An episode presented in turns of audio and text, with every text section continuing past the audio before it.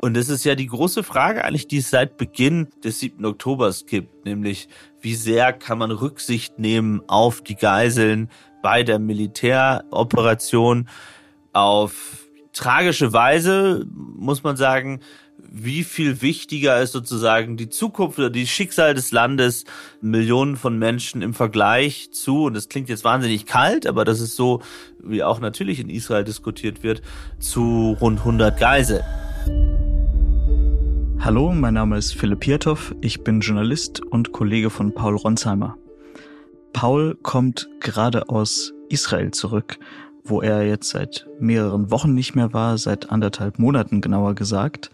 Er war in der Ukraine, er hat Verteidigungsminister Boris Pistorius interviewt und jetzt war er in Israel, hat dort den israelischen Außenminister getroffen, hat die Lage vor Ort sich angeschaut, mit vielen Leuten gesprochen.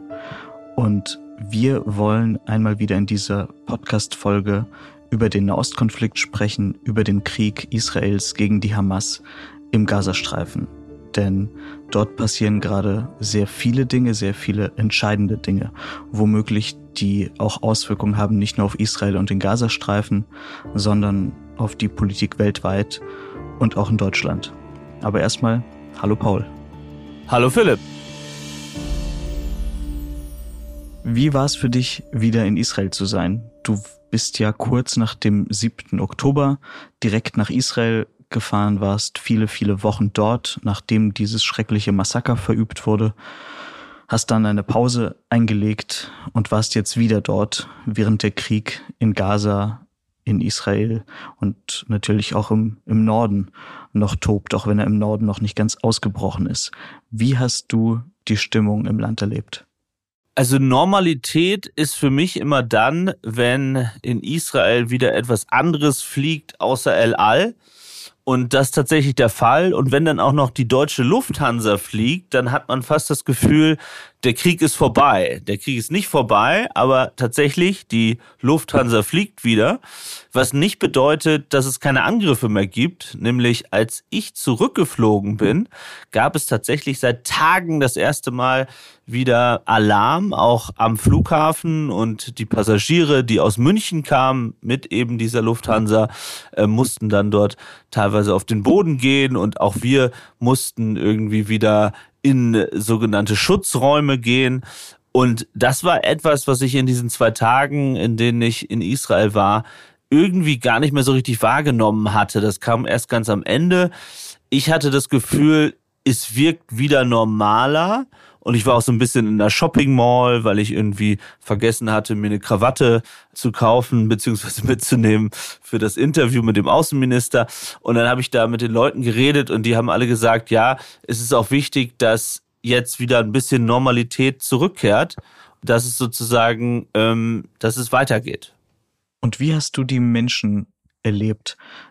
Du warst ja kurz nach dem 7. Oktober dort und das war ja erstmal ein Land in Schockstarre dann im absoluten Kriegsmodus. Und wie ist denn so die Stimmung auf den Straßen gerade, wenn man durch Tel Aviv oder Jerusalem spaziert? Sind die Menschen in Cafés? Lachen die Leute oder merkst du, dass es immer noch sehr angespannt ist? Also die Leute haben ja wirklich wieder relativ schnell nach dem 7. Oktober angefangen zu lachen, vielleicht auch aufgrund der Verdrängung. Ich musste heute lachen, weil ich am Flughafen das erste Mal seit sehr, sehr vielen Jahren angehalten wurde und fast 45 Minuten Fragen beantworten musste, woher ich komme, wer ich bin, was ich überhaupt mache in meinem Leben und hatte da eine sehr nette israelische Sicherheitsmitarbeiterin, da war es auch völlig egal, ob ich jemals in meinem Leben Premierminister interviewt hätte und ich konnte ihr auch ein Foto zeigen vom Interview mit Benjamin Netanyahu. Das hat sie überhaupt nicht interessiert, sondern sie wollte eher wissen, wer mich denn hierher geschickt hat und überhaupt und wie die gesamte Befehlskette bei Axel Springer funktioniert. Befehlskette gibt's da natürlich nicht, aber wieder, wieder alles läuft und überhaupt. Und das fand ich ganz faszinierend, dass dann so Leute wie ich doch noch irgendwie da rausgeholt werden aus dieser Schlange. Nicht, weil ich denke, dass ich jemand Besonderes bin, aber ich würde dann denken, okay, wenn du sagst, ich komme jetzt gerade von einem Interview mit dem Außenminister, denkst du erstmal, bist jetzt nicht mehr so auffällig. Auch, auch das gehört irgendwie zu Israel dazu. Das klingt tatsächlich nach Normalität. Völlig egal, wer man ist, man wird rausgezogen und eine Dreiviertelstunde befragt. Ja, und auch toll, ähm, apropos Normalität.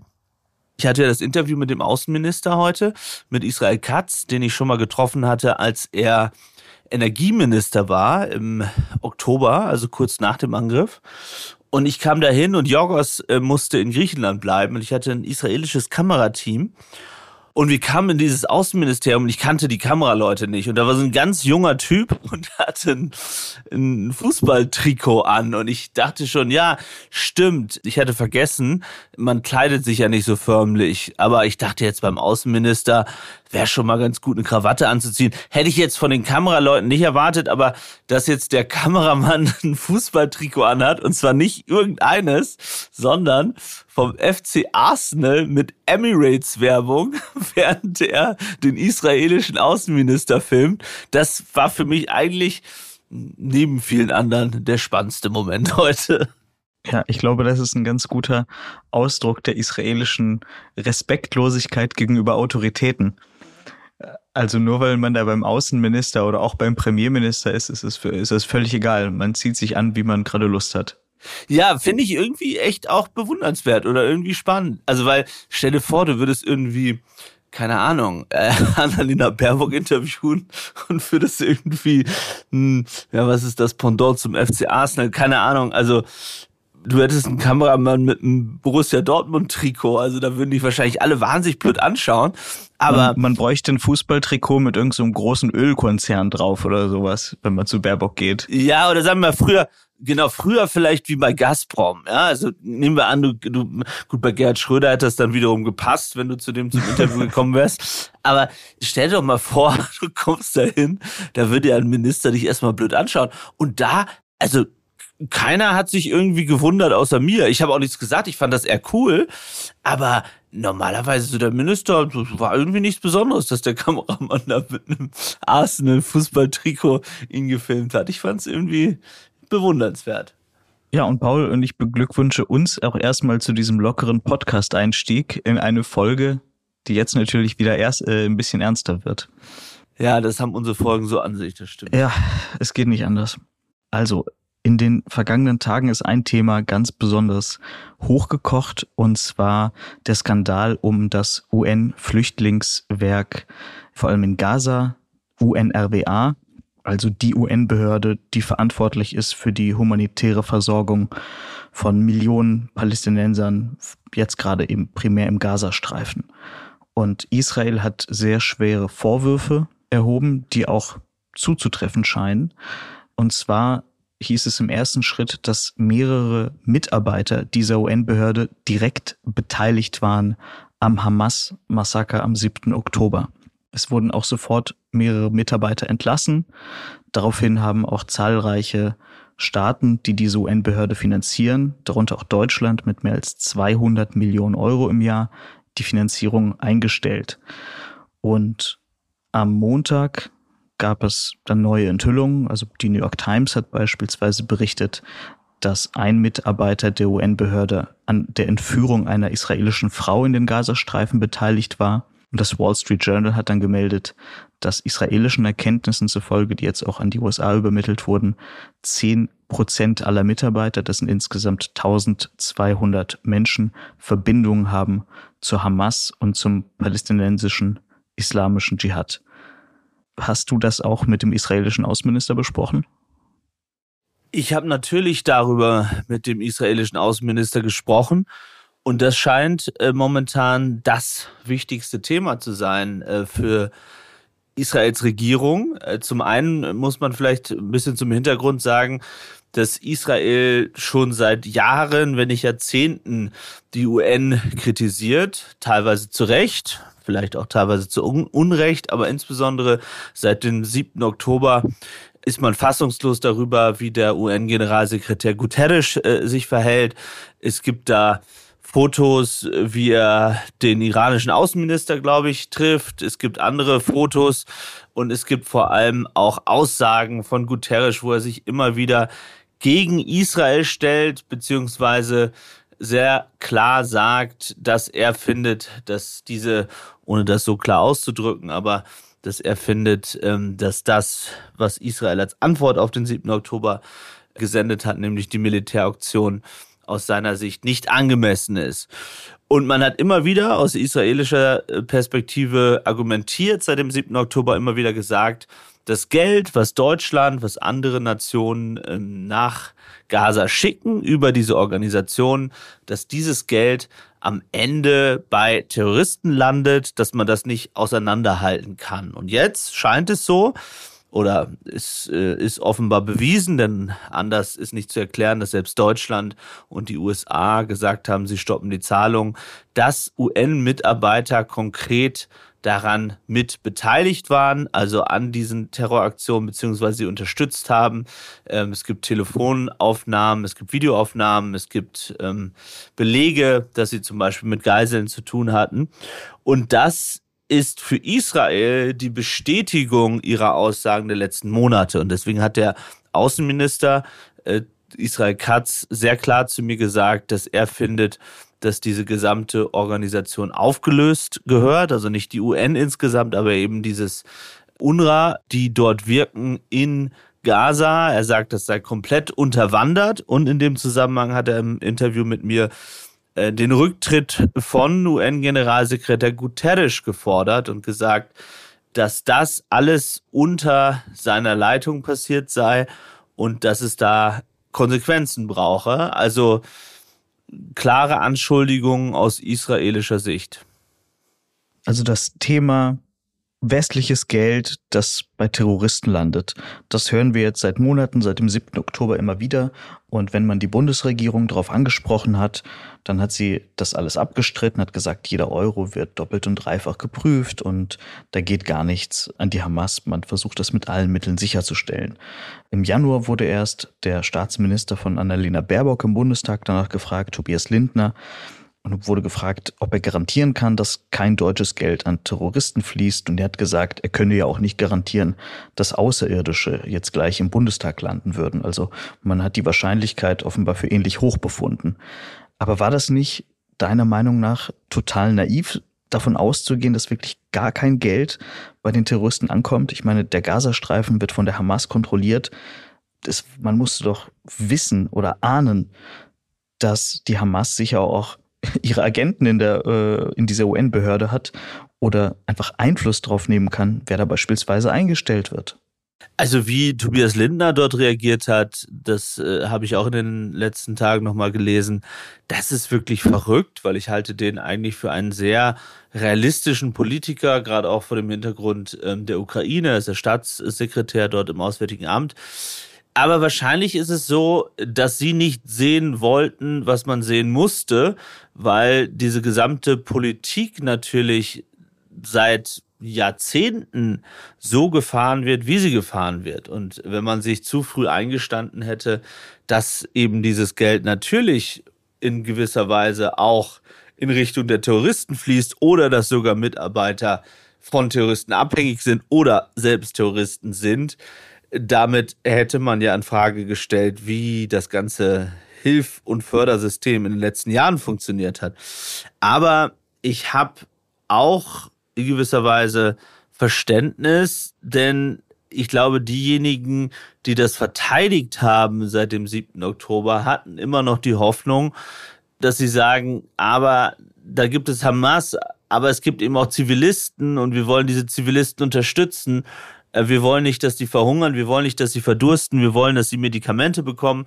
So, das ist ja erstmal etwas Gutes. Das kann man jetzt irgendwie für naiv halten. Auf der anderen Seite stellt sich eben die Frage, wenn diese Organisationen nicht mehr da sind, wie können dann diejenigen unterstützt werden, die vielen, vielen Kinder, die in Gaza sind, die vielen Zivilisten, die dort einfach nicht rauskommen und die sozusagen ihrem Schicksal erlegen sind.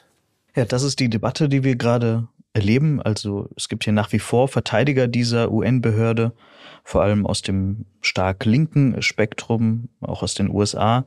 Und die sagen eben genau das.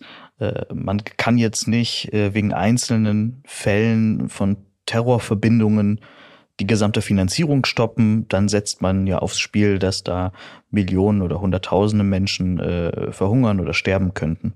Und die Kritiker dieser UN-Behörde sagen, na Moment mal, wir verlangen ja nicht, dass die Unterstützung der Palästinenser im Gazastreifen eingestellt wird, nur halt nicht über diese Behörde, die nachweislich sich jetzt des Terrorismus schuldig gemacht hat. Aber das bringt uns ja zu einer sehr zentralen Frage, und zwar, was soll eigentlich aus Gaza werden, wenn dieser Krieg einmal vorbei ist? Wie erlebst du gerade die Debatte in Israel? Denn es gibt ja einzelne, na, mehr als einzelne. Es gibt rechte Minister, die beispielsweise jetzt davon sprechen, dass Gaza wieder besiedelt werden soll mit jüdischen Siedlern oder dass die palästinensischen Bewohner des Gazastreifens irgendwie zur Auswanderung bewegt werden sollen. Die Regierung distanziert sich davon oder zumindest der Premierminister Netanyahu und der Verteidigungsminister Galland distanzieren sich davon. Wie sehr spaltet diese Frage Israel und was löst sie natürlich auch international aus?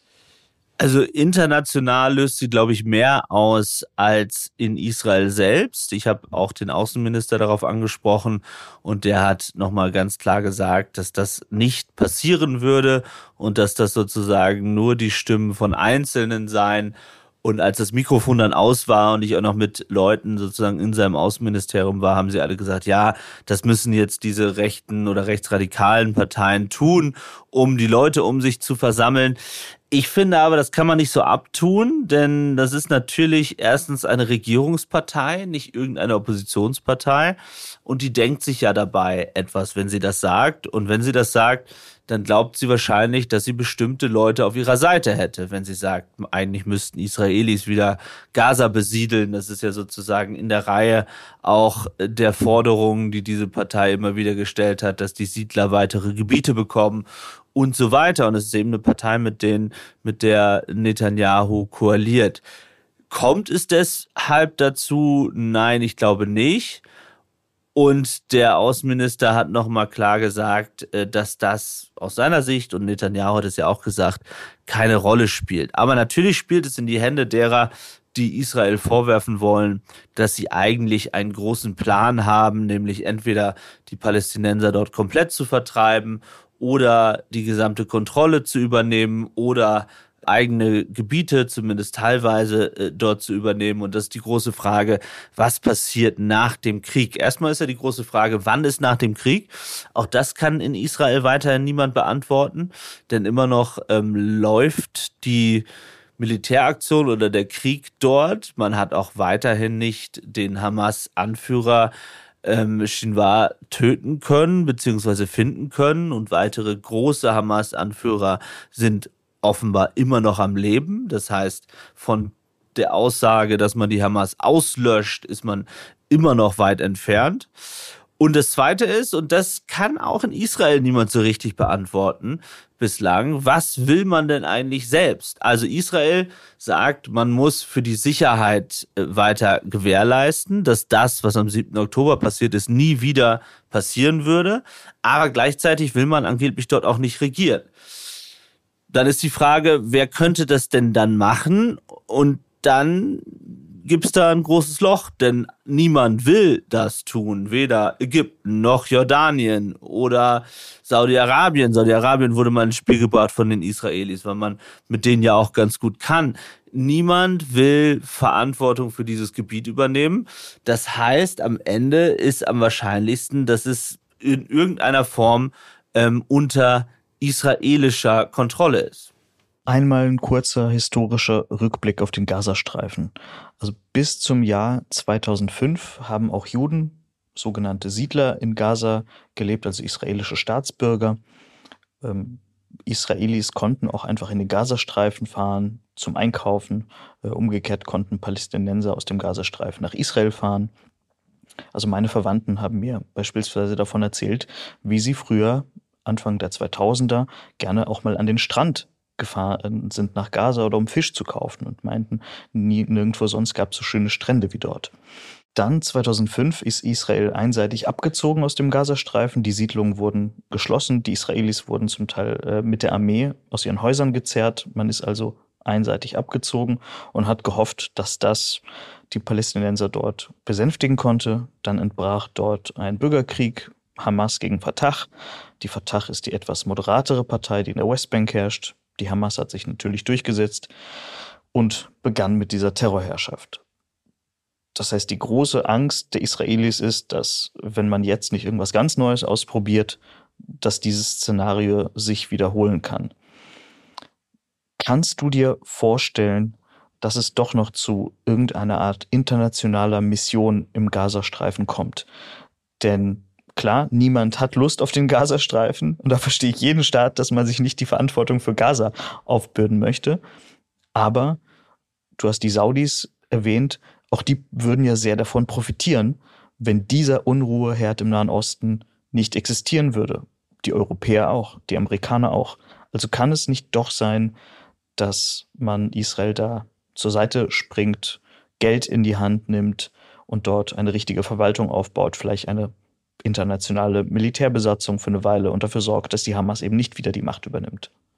Also erstmal muss man sagen, dass Israel momentan ja eher die internationale Gemeinschaft gegen sich aufbringt, nachdem die USA und alle anderen seit dem 7. Oktober extrem auf der Seite Israel standen, ist, glaube ich, durch die Aussagen von Benjamin Netanyahu, egal wie man sie jetzt findet, ich bin da auch hin und her gerissen, was die Zwei-Staaten-Lösung angeht. Also Netanyahu hat gesagt, dass diese Zwei-Staaten-Lösung unrealistisch ist. Das hat der Außenminister heute auch nochmal gesagt. Er hat gesagt zu mir im Interview, nach dem, was dort passiert ist, hat er sinngemäß gesagt, gibt es keine Perspektive für einen palästinensischen Staat. Aber das bedeutet erst einmal, dass all das, was zumindest Joe Biden, Olaf Scholz, wahrscheinlich sehr, sehr viele Länder auch um uns herum vertreten, nämlich, dass das Ziel eine Zwei-Staaten-Lösung sein muss.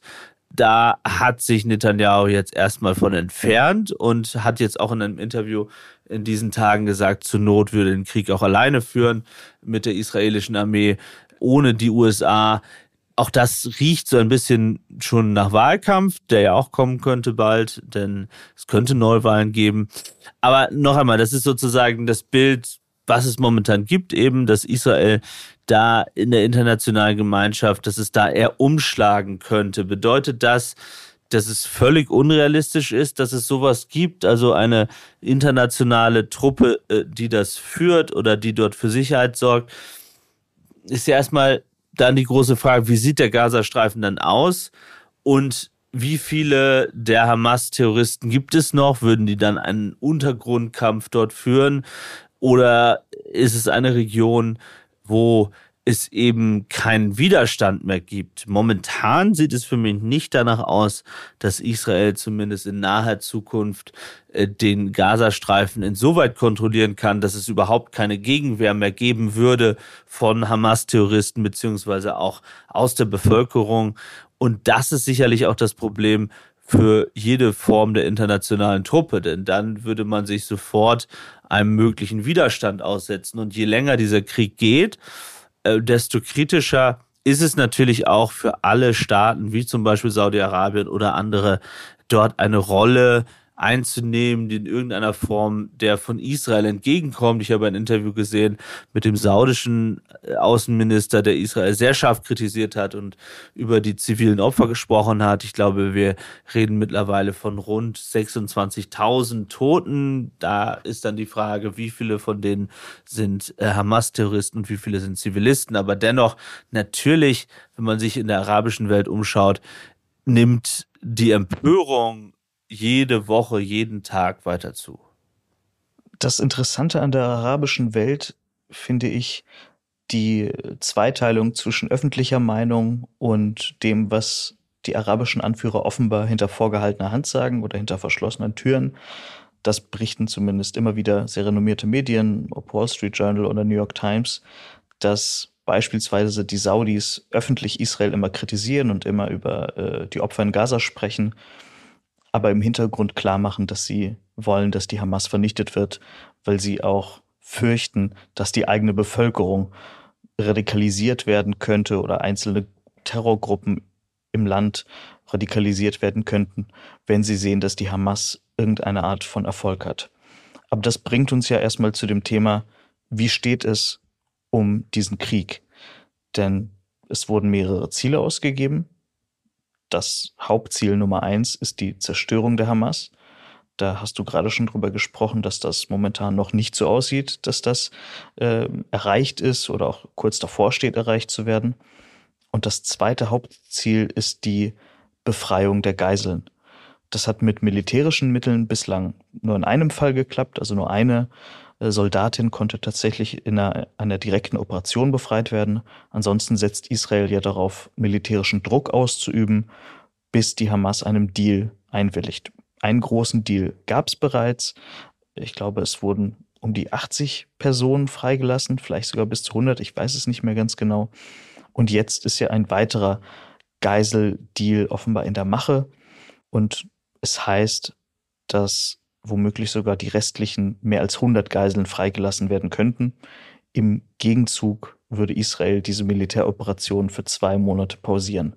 Hältst du das A für realistisch und B glaubst du, dass der Krieg damit effektiv vorbei wäre?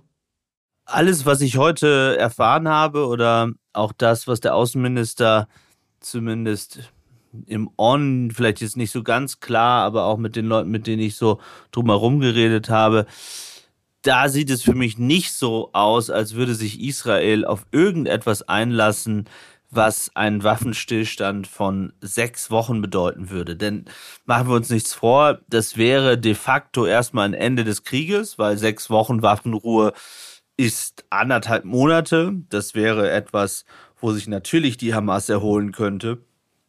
Und alles, was ich höre, ist so, dass im Sicherheitskabinett oder in der Gesamtkoalition, und da sind wir wieder auch bei den Ultrarechten, also bei denen, die in den vergangenen Tagen gesagt haben, oder muss vielleicht sogar sagen Rechtsradikalen, die in den vergangenen Tagen gesagt haben, äh, dass sie eine Wiederbesiedlung des Gazastreifens durch Israel wollen.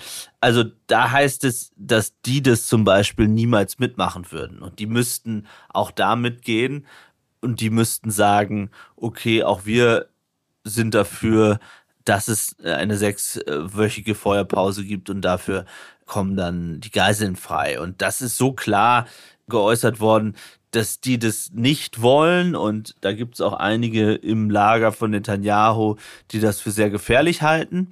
Und es ist ja die große Frage eigentlich, die es seit Beginn des 7. Oktobers gibt, nämlich wie sehr kann man Rücksicht nehmen auf die Geiseln bei der Militäroperation und auf tragische Weise muss man sagen, wie viel wichtiger ist sozusagen die Zukunft oder die Schicksal des Landes äh, Millionen von Menschen im Vergleich zu, und das klingt jetzt wahnsinnig kalt, aber das ist so, wie auch natürlich in Israel diskutiert wird, zu rund 100 Geiseln. Und das ist eine Debatte, die dort immer läuft. Und natürlich gibt es diese Proteste, die stattfinden äh, gegen die Regierung äh, für die Freilassung der Geiseln. Es gibt Druck von ehemaligen Geiseln, also diejenigen, die befreit wurden, die sich jetzt einsetzen für die, die noch immer da sind. Und das sorgt natürlich für Druck, bedeutet, dass Israel würde sich auf eine sechswöchige Feuerpause, so wie es hieß, also in diesen Verhandlungen jetzt in Paris einlassen. Mein Eindruck nach den Gesprächen, die ich geführt habe, das ist eher unrealistisch. Aber Paul, eine Frage zu dieser Sorge, die Israelis haben, diesen Krieg jetzt vorzeitig zu pausieren und somit womöglich sogar zu beenden. Also ja, es sind äh, rechtsradikale Parteien dabei, die das nicht möchten. Aber ich habe zuletzt auch viele Berichte gelesen mit Stimmen von israelischen Soldaten, die in Gaza kämpfen oder gekämpft haben und die sagen, wir müssen diesen Krieg beenden und zwar erfolgreich beenden. Wir dürfen ihn auf gar keinen Fall unter keinen Umständen vorzeitig beenden, bevor wir die Ziele nicht erreicht haben. Also was ist die große Sorge der Israelis, die sagen, nein, wir möchten jetzt keine ein bis zweimonatige Feuerpause. Du hast es angesprochen, natürlich gibt es die Soldaten, die sagen, wir müssen diesen Krieg weiterführen und auch große Teile der Gesellschaft sagen das. Nur dennoch ist mein Eindruck, dass sich die Gesellschaft oder das gesamte Land nicht einig ist in der Frage oder vielleicht es auch nicht vor Augen hat, wann ist denn das Ziel erreicht? Also, ist das Ziel erreicht, wenn der Hamas-Anführer getötet wurde? Ist das Ziel erreicht, wenn alle Tunnel zerstört sind? Ist das Ziel erreicht, wenn alle Hamas-Terroristen, keine Ahnung, das ist wahrscheinlich nicht realistisch, weil man das gar nicht so genau sagen kann, wie viele wo sind, äh, getötet sind. was ist eigentlich dann mit den anderen, die mit Hamas sympathisiert haben? Sind das dann Terroristen oder nicht?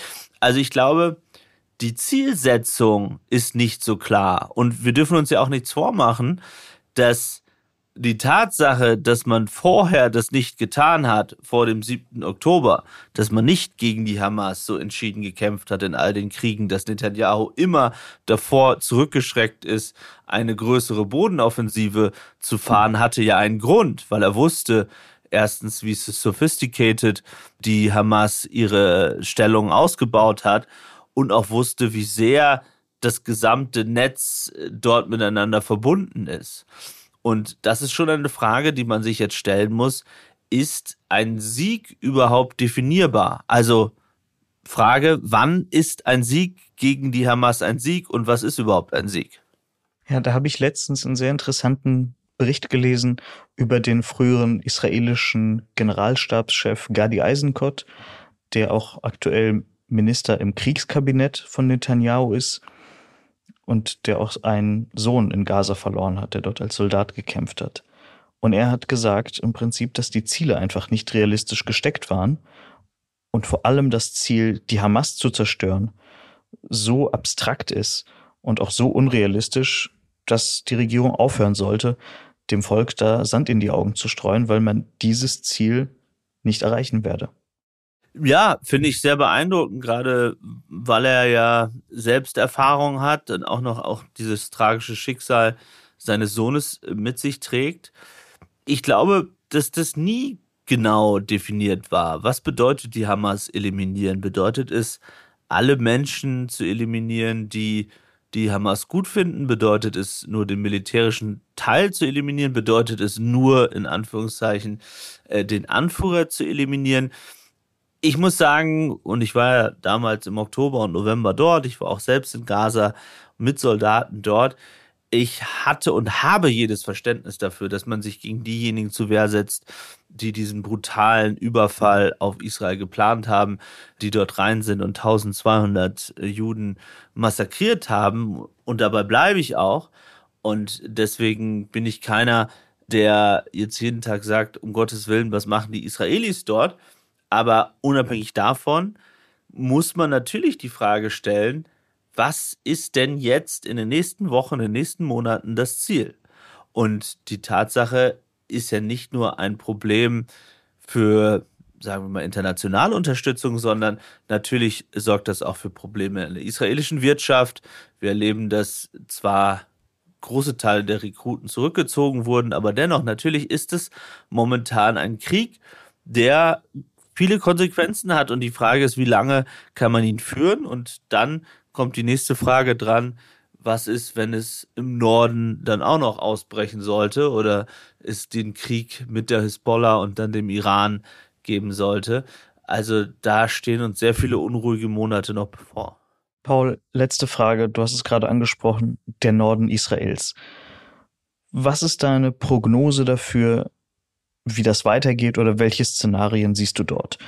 Denn es gibt dort die Hisbollah im Libanon, die wesentlich gefährlicher ist als die Hamas und die jetzt schon dafür gesorgt hat, dass Hunderttausende Israelis aus äh, Städten und Gemeinden im Norden des Landes evakuiert werden mussten. Wird Israel versuchen, als nächstes die Hisbollah zu eliminieren, um die Sicherheit im Norden wiederherzustellen? Oder wird man eher versuchen, den Krieg in Gaza zu beenden und hofft darauf, dass die Hisbollah dann ebenfalls diese feindlichen Aktivitäten, den nahezu täglichen Raketenbeschuss einstellt. Also mein Eindruck ist, wenn ich das gesellschaftlich betrachte, dass Israel natürlich einen Ausweg sucht, um äh, diesen Krieg zu beenden in Gaza und eine Frage sich alle stellen, wie, wie könnte dieser Sieg aussehen? Sicherlich, wenn der Hamas-Anführer gefunden würde oder getötet würde, könnte das so eine so ein Szenario sein, dass man sagt, das war's und jetzt ändern wir und man hat ja auch die Kriegstaktik schon geändert in den vergangenen Wochen und Monaten, also weniger Luftangriffe, mehr operationale Ziele, äh, wo es verschiedene Operationen gab. Das hat sich ja schon alles verändert. Aber auch da darf man nicht unterschätzen die Frage inwieweit ist es auch am Ende wieder Innenpolitik? Also wann könnte es Neuwahlen geben? Welcher Politiker möchte dann sich wie als Hardliner präsentieren?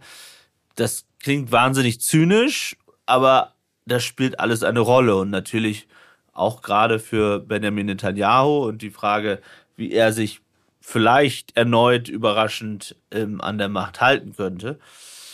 Und das Zweite ist, was ist mit dem Norden? Ich glaube nicht, dass Israel eigentlich ein Interesse momentan daran hat, dass es soweit kommt, aber man hat Bedingungen gestellt, unter anderem eben, dass sich die Hisbollah sechs Kilometer von dieser Grenze zurückzieht.